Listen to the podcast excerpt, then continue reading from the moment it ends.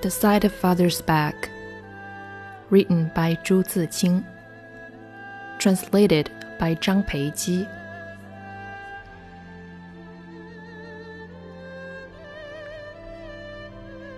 It is more than two years since I last saw father, and what I can never forget is the sight of his back.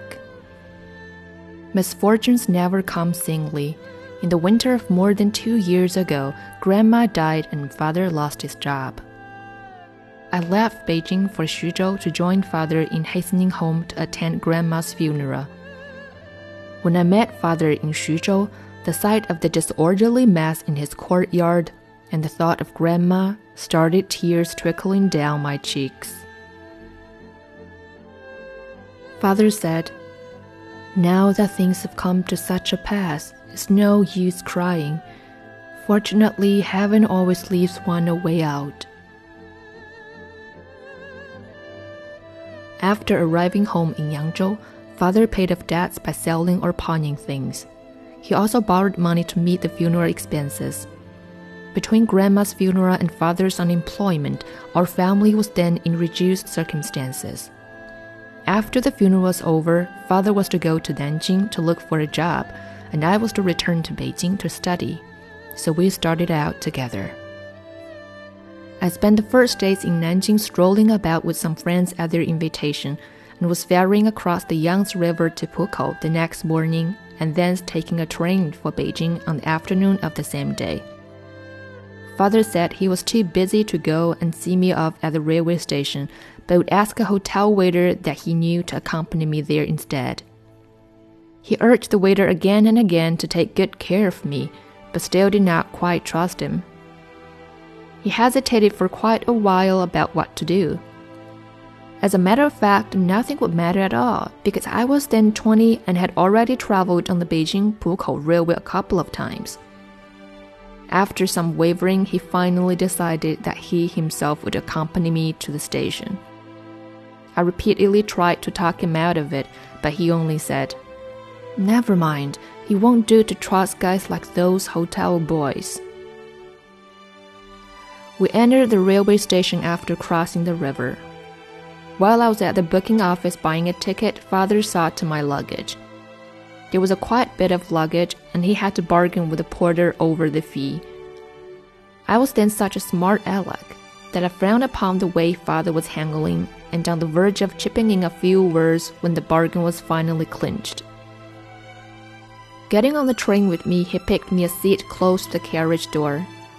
I spread on the seat the brownish fur lined overcoat he had got tailor made for me. He told me to be watchful on the way and be careful not to catch cold at night. He also asked the train attendants to take good care of me. I sniggered at father for being so impractical, for it was utterly useless to entrust me to those attendants who cared for nothing but money. Besides, it was certainly no problem for a person of my age to look after himself. Oh, when I come to think of it, I can see how smarty I was in those days. I said, Dad, you might leave now.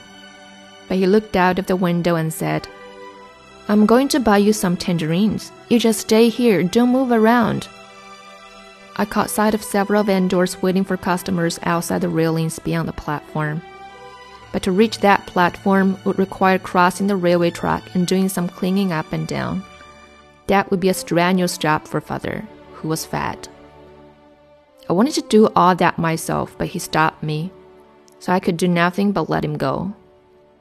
I watched him hobble towards the railway track in his black skull cap and dark blue cotton padded cloth long gown.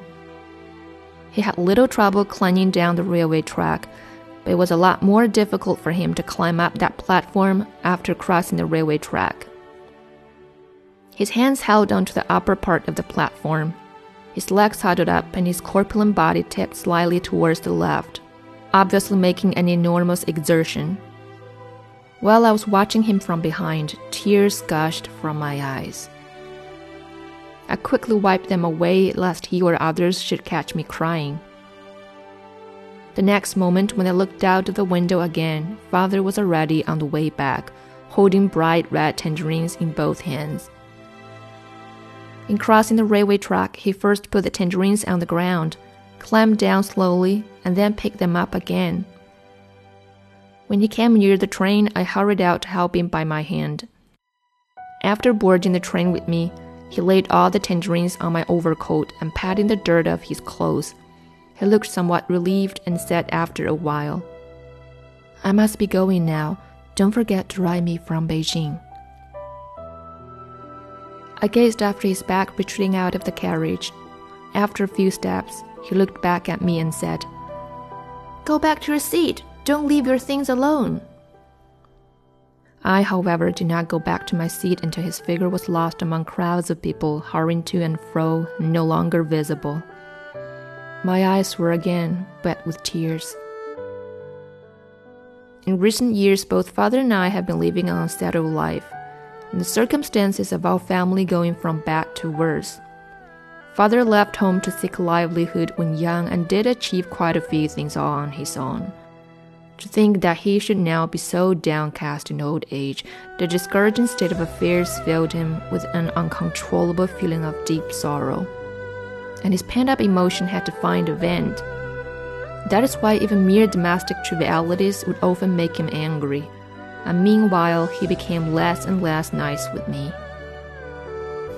However, the separation of the last two years has made him more forgiving towards me. He keeps thinking about me and my son. After I arrived in Beijing, he wrote me a letter in which he says, I'm alright except for a severe pain in my arm. I even have trouble using chopsticks or writing brushes. Perhaps it won't be long now before I depart this life. Through the glistening tears which these words has brought to my eyes, I again saw the back of father's corpulent form in the dark blue cotton padded cloth long gown and the black cloth mandarin jacket. Oh, how I long to see him again.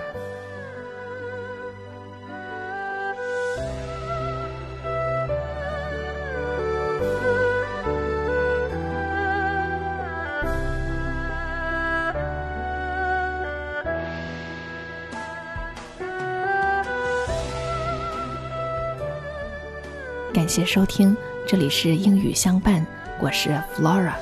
聆听更多英语美文，请关注“英语相伴”公众号。